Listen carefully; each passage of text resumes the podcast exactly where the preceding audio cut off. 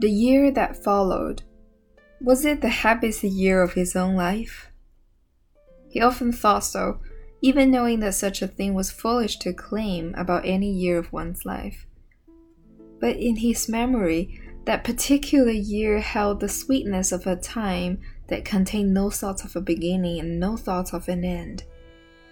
And when he drove to the pharmacy in the early morning darkness of winter, then later in the breaking light of spring, the full throated summer opening before him, it was the small pleasures of his work that seemed in their simplicities to fill him to the brim. When Henry Thibodeau drove into the Gravelly lot, Henry Kitteridge often went to hold the door open for Denise, calling out, Hello there, Henry. And Henry Thibodeau would stick his head through the open car window and call back, Hello there, Henry. With a big grin on the face lit with decency and humor. Sometimes there was just a salute. Henry! and the other Henry would return, Henry! They got a kick out of this, and Denise, like a football tossed gently between them, would duck into the store. When she took off her mittens, her hands were as thin as child's. Yet, when she touched the buttons on the cash register or slid something into a white bag, they assumed the various shapes of a graceful grown woman's hands. Hands, thought Henry, that would touch her husband lovingly. That would, with the quiet authority of a woman, some day pin a baby's diaper, smooth a fevered forehead, tuck a gift from the tooth fairy under a pillow. Watching her, as she poked her glasses back up onto her nose while reading over the list of inventory. Henry thought she was the stuff of America. For this was back when the hippie business was beginning, and reading in Newsweek about the marijuana and the free love could cause an unease in Henry that one look at Denise dispelled. We're going to hell like the Romans, Olive said triumphantly. America's a big cheese gone rotten. But Henry would not stop believing that the temperate prevailed, and in his pharmacy, every day he worked beside a girl whose only dream was to someday make a family with her husband. I don't care about women's lib, she told Henry. I want to have a house and make beds. Still, if he'd had a daughter, he would have loved her daughter. He would have cautioned her against it. He would have said, Fine, make beds, but find a way to keep using your head. But Denise was not his daughter, and he told her it was noble to be a homemaker vaguely aware of the freedom that accompanied caring for someone with whom you shared no blood. He loved her guilelessness. He loved the purity of her dreams.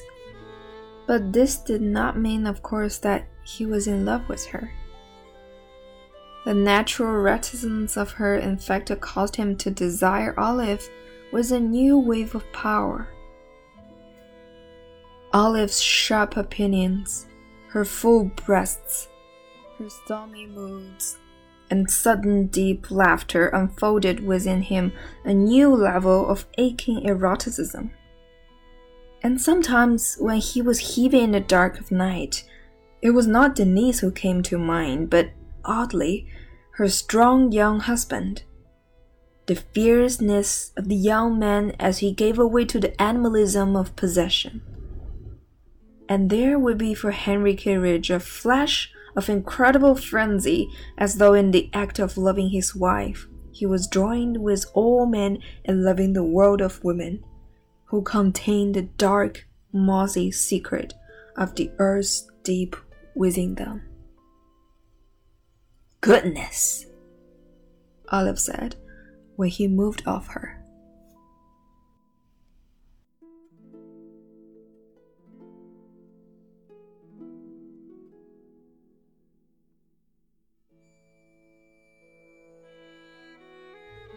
这一段觉得，我个人觉得特别有意思的是，当 Denise 提到她的梦想，其实她并不 care 什么，嗯，女性的解放啊，女性要自由。她的梦想其实就是做一个贤妻良母，做一个家庭主妇，要好好的铺床，要好好的带孩子。Henry 的心情。这里写到一句是：如果 Denise 是他的女儿，他就不会这么看，他会说啊，你可以做一个家庭主妇，但是你还是要动脑子，你还是要类似，还是要有一个女人的价值。可是这个时候，Denise 在他的眼里，就像我之前说的，就是一种投射，他不是很在意他是否有自己的思想、自己的个性，对他来说，这就是一个完美的女性的伴侣。可是，到了后一段，当他提到 Henry 其实回到家跟 Olive 的一些夫妻生活上的心情的转换，嗯，他也有控制欲，他知道自己那个比较也不是软弱嘛，就是比较随和的个性，嗯，其实他是想改变的，他想要掌控这一切，所以在他。进入那个性的状态的时候，他想的反而不是柔弱的 Denise，而是另一个 Henry，那个强势的代表。所以我觉得这两段非常有意思，他点出了 Henry 心里对于这两个女性不同的诉求吧，算是。